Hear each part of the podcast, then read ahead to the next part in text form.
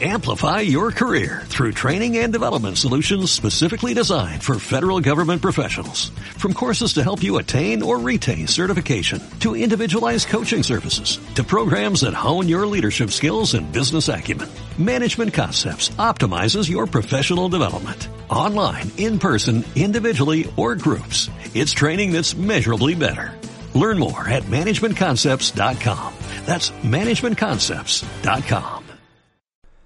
Periodizar la nutrición al entrenamiento. Una guía completa. La alimentación guía nuestras vidas hasta un punto que ni podemos sospechar. Al fin y al cabo, es una de las necesidades básicas para la supervivencia y está íntimamente ligada al ejercicio físico. La señal de hambre es la que antiguamente nos hacía mover el culo y salir a buscar alimento. El hambre nos obligaba a ponernos en movimiento y el movimiento nos permitía obtener los recursos para satisfacerla. Sería por tanto de iluso pensar que el rendimiento físico y la alimentación no están conectados. Con una nutrición y periodización correcta se pueden maximizar las adaptaciones y minimizar el porcentaje de peso graso, a la vez que se mantiene o se mejora la fuerza y la resistencia. Al fin y al cabo, la subsistencia era una competición basada en rendir más que los demás. La ciencia avala de forma abrumadora el poder de la periodización nutricional en la mejora del rendimiento. Y en este artículo te voy a explicar cómo ajustar tu dieta cada día para conseguir el máximo rendimiento. Pero antes empezaremos con la historia reciente de la nutrición para las competiciones. Siglo XX. Dieta alta en carbohidratos. Cuando se empezaron a hacer biopsias musculares a deportistas, los científicos se dieron cuenta del papel fundamental del glucógeno en el rendimiento.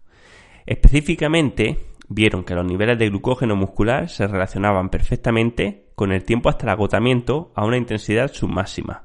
Por tanto, la conclusión para ellos estaba clara. La dieta alta en glucógeno mejora en el rendimiento. Y desde los años 60, la dieta muy alta en glucógeno se han utilizado para todo Competir, entrenar, recuperar, salud. La idea era clara, que no falte gasolina. Si bien está ampliamente demostrado que la ingesta de carbohidratos antes y durante la competición mejora el rendimiento durante esta, también tienen una serie de problemas a medio y largo plazo. Al minimizar los déficits de glucógeno, también disminuyen las adaptaciones responsables de evitar que esto pase, no generaremos tantas mitocondrias y los transportadores de ácido graso al músculo no estarán tan entrenados, por lo cual perderemos en parte la capacidad de utilizar correctamente ácido graso como fuente de energía. La incapacidad de adaptarse rápido y correctamente a diferentes fuentes energéticas, ácido graso, glucógeno o glucosa, deriva en una disminución de la flexibilidad metabólica, que es origen de numerosos problemas de salud y de rendimiento. Los alimentos altos en carbohidratos suelen ser muy pobres en nutrientes. Pongamos por, ejemplo el pan, arroz, pasta, quinoa, patata, etc. Comparados con vegetales, frutas o productos animales, apenas nos aportan nutrientes. Y por último, las dietas altas en carbohidratos se relacionan con muchos más problemas a nivel bucal, como caries. Siglo XXI. Dietas bajas en carbohidratos.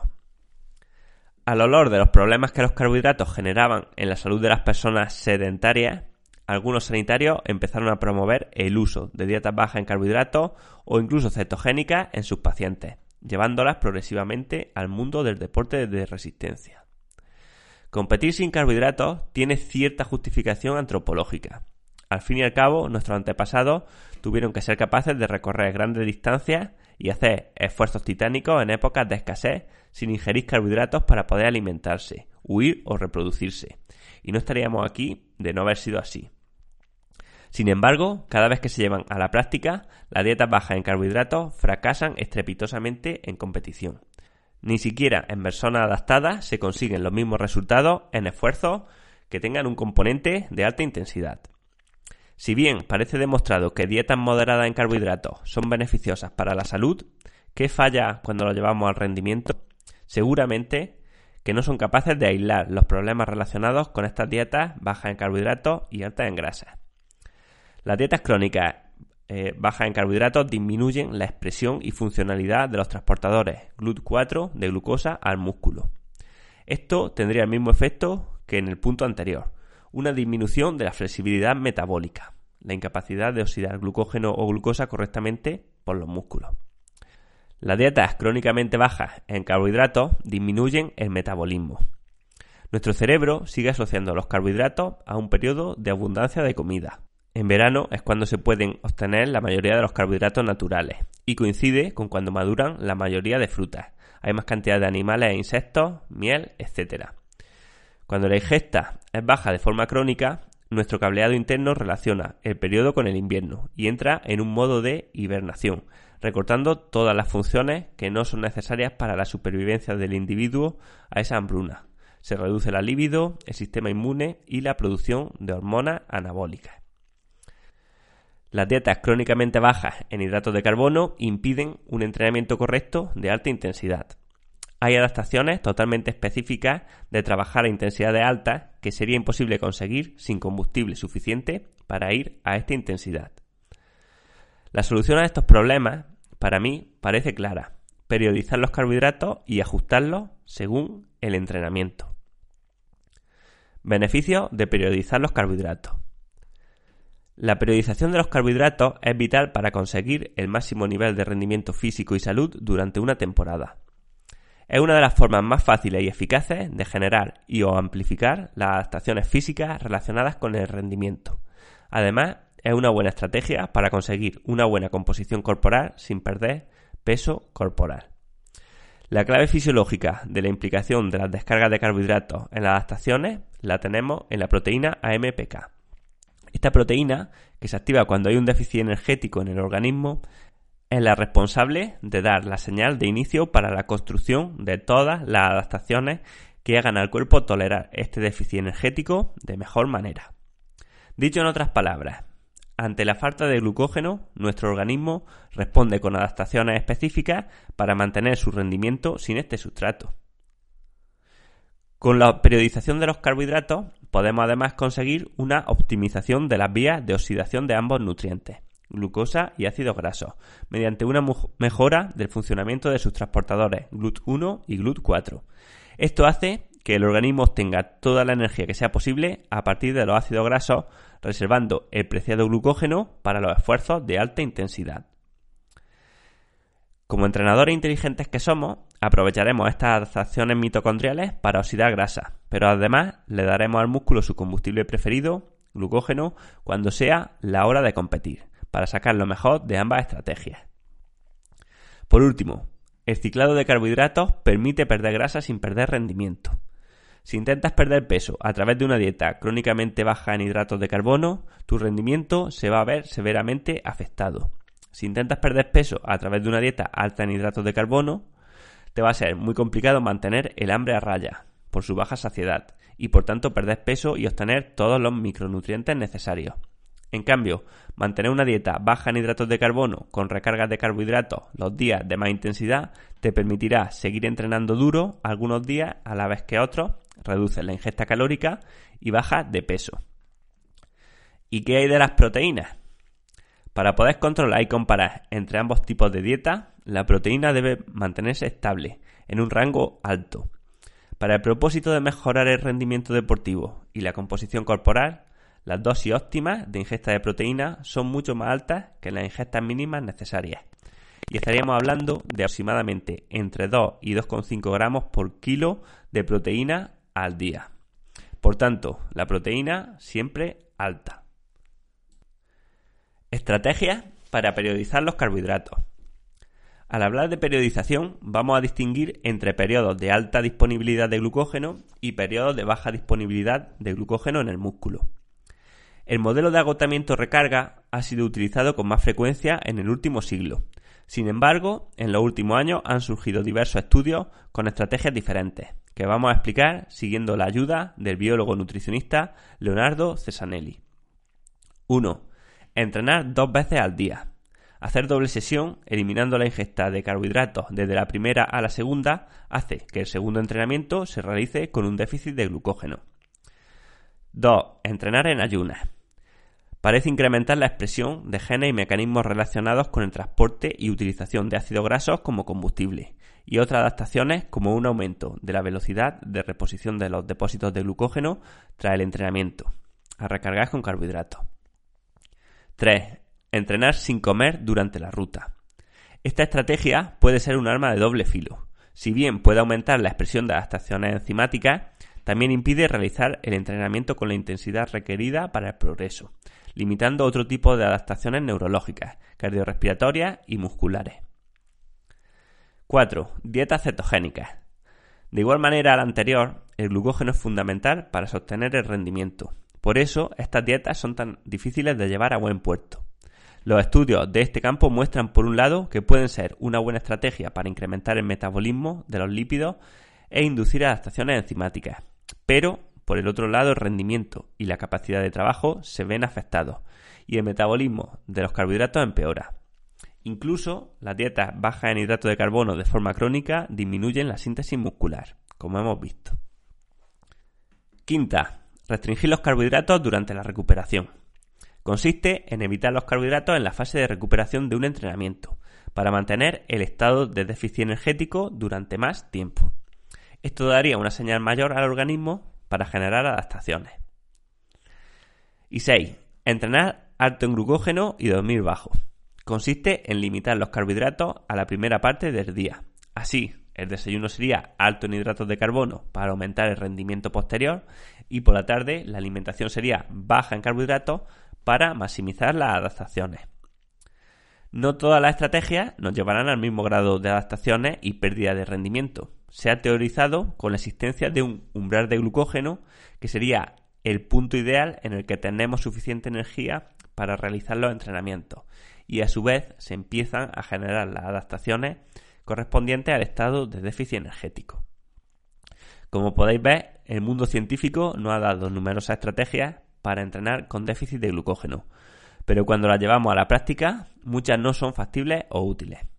Si buscamos el punto óptimo entre adaptaciones, rendimiento, funcionalidad y facilidad, trabajaríamos con la siguiente estrategia, que es la que utilizo con mis deportistas. Antes de continuar, comentaros que si os gustan los contenidos que tratamos en el podcast, podéis profundizar mucho más en las formaciones que tenemos en la web ciclismoevolutivo.com.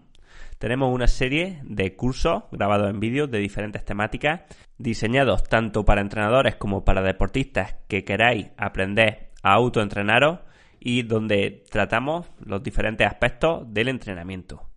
Los cursos, como digo, están grabados, por tanto podéis hacerlos al ritmo que queráis y además tenéis un soporte donde podéis preguntarme cualquier duda que os surja respecto al contenido de estos cursos. Si lo estáis pensando, podéis preguntarme o leer las reseñas que han dejado los alumnos que ya han hecho algunos de los cursos. Y es que ni más ni menos que 4 de cada 5 alumnos han repetido con al menos otro curso. Os dejo un enlace a ciclismo evolutivo en las notas del episodio. Y así seguimos con el artículo. Mi estrategia, comer según el entrenamiento del día siguiente. Para conseguir maximizar las adaptaciones enzimáticas, a la vez que mantenemos un buen rendimiento a intensidades elevadas de la forma más útil y fácil posible, buscamos lo práctico. Para ello, vamos a generar dos escenarios diferentes que se pueden dar en el día a día de un deportista que entrena de manera polarizada. Uno, días que nos toca entrenar intenso, ya sea intensidad por alto volumen o por alta intensidad, y días que no, o sea, días de descanso, días de paseo, días de gimnasio, etcétera. ¿Vale? Y aquí incluye una tabla con un ejemplo de una semana y cómo haríamos el desayuno, la comida intraentreno, el postentreno y la cena. Os voy a dejar el artículo también enlazado en las notas del episodio para que podáis ver esta tabla. 1. Días fuertes. Para ser capaces de realizar un entrenamiento exigente es necesario partir con los depósitos de glucógeno llenos. Para ello tendremos que habernos asegurado de haber repuesto en las 24 horas anteriores al entrenamiento las pérdidas de glucógeno que hubiésemos sufrido en días anteriores. Eso sí, hay un límite en la cantidad de glucógeno que podemos almacenar en total, que está alrededor de 500 gramos de glucógeno, que son unas 2.000 kilocalorías de carbohidratos. Sin embargo, casi nunca vamos a depletar todo el glucógeno, ni siquiera en los entrenamientos más exigentes. Por eso, las cantidades que tenemos que reponer pueden ser algo más bajas que estos 500 gramos.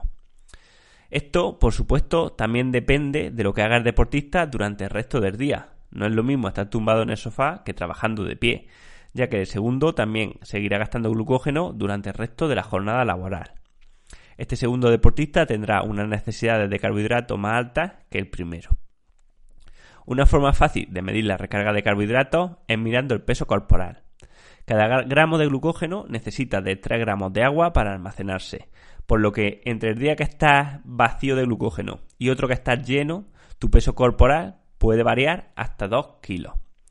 Pesar más el día de la competición, lejos de desmoralizarte, debe ser un recordatorio de que estás listo para rendir al 100%. Una vez nos hemos asegurado de llegar al entrenamiento o competición con los depósitos llenos, llega el post-entrenamiento. Este variará según el tipo de entrenamiento que tengamos al día siguiente. 1.1. Al día siguiente volvemos a entrenar duro. En este caso, tras el entrenamiento recuperaríamos con carbohidratos más proteína. Si el entrenamiento ha sido intenso y tenemos el estómago cerrado, podemos utilizar líquidos como amilopestina, recovery, zumo o leches de avena o arroz, muy altas en hidratos de carbono. Si toleramos el alimento sólido o tenemos hambre, utilizaríamos alimentos más altos en carbohidratos y fáciles de digerir, fruta, arroz o algún mini sándwich. A todo esto le añadiríamos un cazo de más o menos 30 gramos de aislado de suero de leche. Os dejo un ejemplo práctico de unas pautas diseñadas para este propósito. Esta dieta la llamamos dieta tipo 3. Bueno, aquí eh, pongo una tabla con la dieta que os voy a leer brevemente. Desayuno es avena, pasas, leche de avena, un yogur denatado sin azúcar, proteína de suero, un plátano y miel. A media mañana toma pan integral, tomate y jamón serrano. La comida es pasta con atún, bacalao, aceite de oliva y mango. Eh, por la tarde o durante el entreno toma bebida isotónica y un plátano. En el postentreno, sandía y proteína de suero. Y la cena es arroz blanco, espinaca, aceite de oliva, jamón serrano, filete de ternera, dos peras y un yogur denatado sin azúcar. Bueno, esto es un ejemplo, ¿vale? No, no digo que todas vuestras dietas de estos días fuertes y que el día siguiente son fuertes deban ser así. Pero bueno, podéis echarle un vistazo a este ejemplo también en las notas del episodio, donde dejaré un enlace a la publicación. 1.2. Al día siguiente entrenamos suave o descanso. En este caso, minimizaríamos la ingesta de carbohidratos en las horas posteriores al entrenamiento. Si terminamos sin hambre, intentamos reducir el post-entrenamiento a simplemente un batido de proteína. Y la cena la haríamos baja en carbohidratos y alta en proteína y grasas saludables, presentes de forma natural en los alimentos, como el pescado azul, los frutos secos, los huevos, el aguacate, etc. Alimentos con muchísima densidad de nutrientes y muy saciantes para reducir el máximo el hambre. Recuerda que el hambre siempre gana, como decíamos en el episodio número 18 del podcast, que también os recomiendo que escuchéis. Además, muy útil para estas fechas. Retrasando la recarga de glucógeno, mantenemos durante más tiempo la señal de déficit energético en el organismo, lo cual nos proporcionará más adaptaciones del mismo entrenamiento. El mismo entrenamiento nos pondrá más fuertes, aunque salga el mismo TSS. Este tipo de dieta la llamamos dieta tipo 4. 2. Días suaves. Vamos a incluir en este tipo de días las sesiones de trabajo de fuerza, paseos, descansos o rodajes de mantenimiento a intensidades bajas por debajo del primer umbral. Estos días mantenemos una ingesta baja de carbohidratos, compensando con más cantidad de grasas cardiosaludables, verduras y proteínas, ya que no vamos a necesitar mucha cantidad de glucógeno para realizarlo. Con esta estrategia conseguiríamos estos beneficios. Mejora de la flexibilidad metabólica, más saciedad, la proteína y fibra son de lejos los nutrientes más saciantes. Más ingesta de micronutrientes. Reducción de la inflamación. Aumento de las adaptaciones al uso de ácidos grasos como fuente de energía. Es importante destacar que no abogo por una dieta cetogénica, sino simplemente por reducir la cantidad total de carbohidratos, en especial de fuentes como cereales y tubérculos. Sobra decir que los dulces y ultraprocesados no entran tampoco. Si entrenamos por la mañana, podríamos hacerlo en ayunas. Y si no, implementar algún tipo de ayuno intermitente durante el día mejorará la adherencia a la dieta. Cuando restringimos tanto las calorías, más vale hacer dos o tres comidas fuertes y quedarnos saciados que cinco flojas y estar todo el día con hambre. 2.1. Día suave y al día siguiente entrenamos suave. Estas pautas las llamo tipo 1, suave suave, y dejo en el artículo un ejemplo de dieta, que bueno, se caracteriza por su predominancia en verduras tanto en comida como en cena. El desayuno es bajo en hidratos de carbono, tomamos huevos con jamón, a media mañana fruta, la comida es una ensalada con proteína, con pavo, la merienda es frutos secos y en la cena volvemos a meter verduras cocinadas, esta vez con salmón. Como veis, nada de radicalismo. Lo principal es una dieta que sea sostenible en el tiempo. El éxito de una dieta no se mide por cuánto peso pierdes en un mes. Eso es bastante fácil con fuerza de voluntad. El éxito real es cuánto peso has perdido al año. 2.2. Al día siguiente toca dar caña. En este caso, llamado dieta tipo 2 o suave fuerte, seguiríamos un procedimiento de preentrenamiento similar al de la dieta 1 y un postentrenamiento parecido al de la dieta 3. Eso sí, siempre teniendo en cuenta el desgaste de glucógeno acumulado. Si hemos estado de descanso, no tiene sentido meter una cena gigantesca llena de carbohidratos, ya que nuestros depósitos ya deben estar al 50 o 70% de lleno. Uno de los errores más comunes que se ven en el mundo amateur es ver a los deportistas comer platos y platos de pasta el día anterior a la carrera. Normalmente llevan ya dos días paseando o descansando y sus depósitos están casi llenos. Toda la gasolina que metamos de más no solo no nos va a ser de utilidad, sino que se va a convertir en un lastre. Por no hablar de los problemas de sueño tras haber cenado una cantidad tan alta de calorías. Periodizar la nutrición en los mesociclos. Además de las sesiones, se puede y se debería variar la dieta ligeramente entre las distintas estaciones y periodos de la temporada, al igual que en la naturaleza los alimentos disponibles varían entre invierno y verano. La pretemporada, caracterizada por la baja intensidad, es buen momento para reducir aún más la ingesta de carbohidratos, incluyendo algún día de cetosis y ayuno intermitente, aprovechando que las necesidades de glucógeno serán más bajas por la baja demanda. Esta época suele coincidir con el invierno, donde en general hay una disponibilidad muy baja de alimentos en la naturaleza, y en especial de carbohidratos. La cronobiología de nuestro cuerpo está preparada para periodos de ayuno, hambruna, en invierno. En temporada competitiva, generalmente verano, justo al contrario. Es el momento donde nuestro cuerpo espera una ingesta más alta de carbohidratos y lo necesitaremos para rendir al máximo en las competiciones. Conclusiones. Tras intentarlo varias veces y no quedar satisfecho, creo que no se debe resumir un artículo tan complejo en cinco puntos. Aun con todo lo que has leído, he dejado muchas cosas sin escribir que creo que hacían ya demasiado complejo y largo el artículo. Hemos dejado temas sin tratar como genética, cronobiología, antioxidantes, ácido graso, aminogramas, etc. Pero creo que más de 3.500 palabras es demasiado para un artículo. Así que si tienes alguna duda, déjamela en los comentarios y la debatimos. Pues lo dicho, hasta aquí el episodio de hoy. Si tenéis alguna duda, dejádmela en los comentarios. Si os ha gustado, me ayudaría mucho si compartís este episodio con vuestros compañeros o compañeras de grupeta, con vuestros amigos y amigas.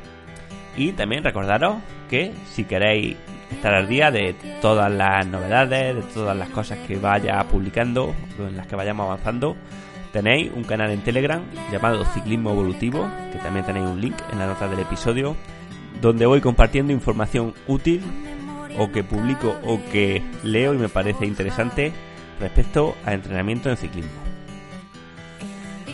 Y así, hasta aquí el episodio de hoy. Yo soy Manu Solarjona y esto ha sido Ciclismo Evolutivo. Nos escuchamos la semana que viene.